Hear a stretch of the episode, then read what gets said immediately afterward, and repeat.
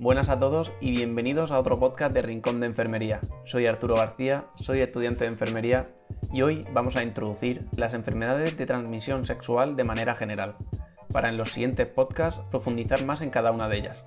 Así que se podría decir que este podcast es el primer episodio de una serie de podcasts que vendrán después. Después de escucharlo, espero que tengas una idea más clara de las enfermedades de transmisión sexual y el por qué es importante tenerlas presentes. Las enfermedades de transmisión sexual, ETS, o infecciones de transmisión sexual, ITS, son un grupo de enfermedades que se transmiten de persona a persona a través de relaciones sexuales, el sexo oral o el juego sexual. Estas enfermedades las pueden causar bacterias, virus o parásitos y se propagan a través del contacto sexual íntimo, donde entra en juego el pene, la vagina, la boca o el ano. Este grupo de enfermedades no es homogéneo en sus consecuencias, algunas pueden llegar a ser graves causando dolor crónico, esterilidad e incluso la muerte, pero otras, si se tratan a tiempo, no son graves. La clave está en diagnosticarlas a tiempo, ya que se propagan rápidamente. Una de las dificultades más importantes para el diagnóstico y el tratamiento de las ITS es que un alto porcentaje son asintomáticas y que los agentes causantes tienen diferentes maneras de presentarse.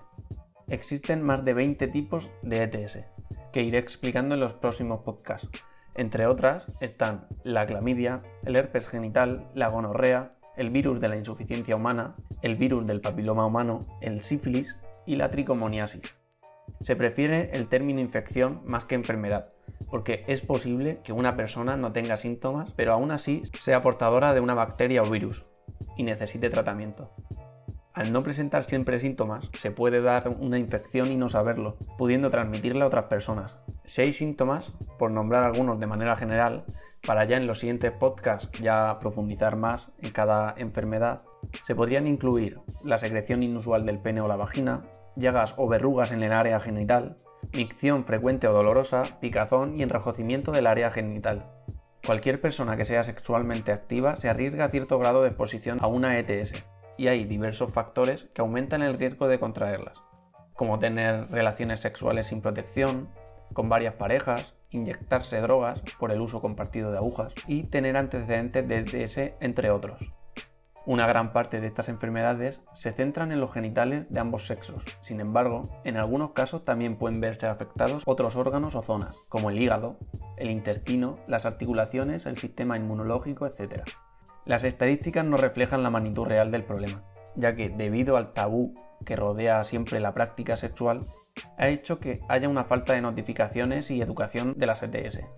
Los tratamientos para tratar las enfermedades de transmisión sexual son los antibióticos para las causadas por bacterias o parásitos, pero no existe una cura para las causadas por un virus, aunque a menudo ciertos medicamentos pueden ayudar con los síntomas y reducir el riesgo de propagar la infección.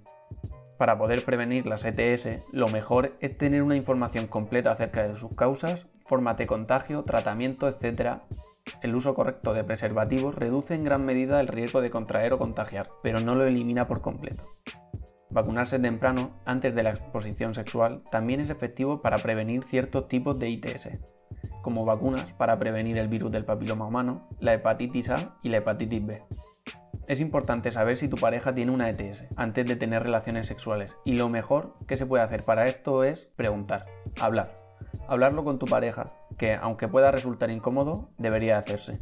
De igual manera que si eres tú quien la presenta, también se lo deberías de decir.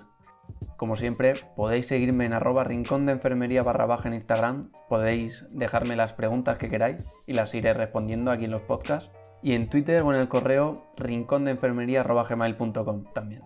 Muchísimas gracias por vuestra atención y nos vemos en el siguiente podcast de Rincón de Enfermería.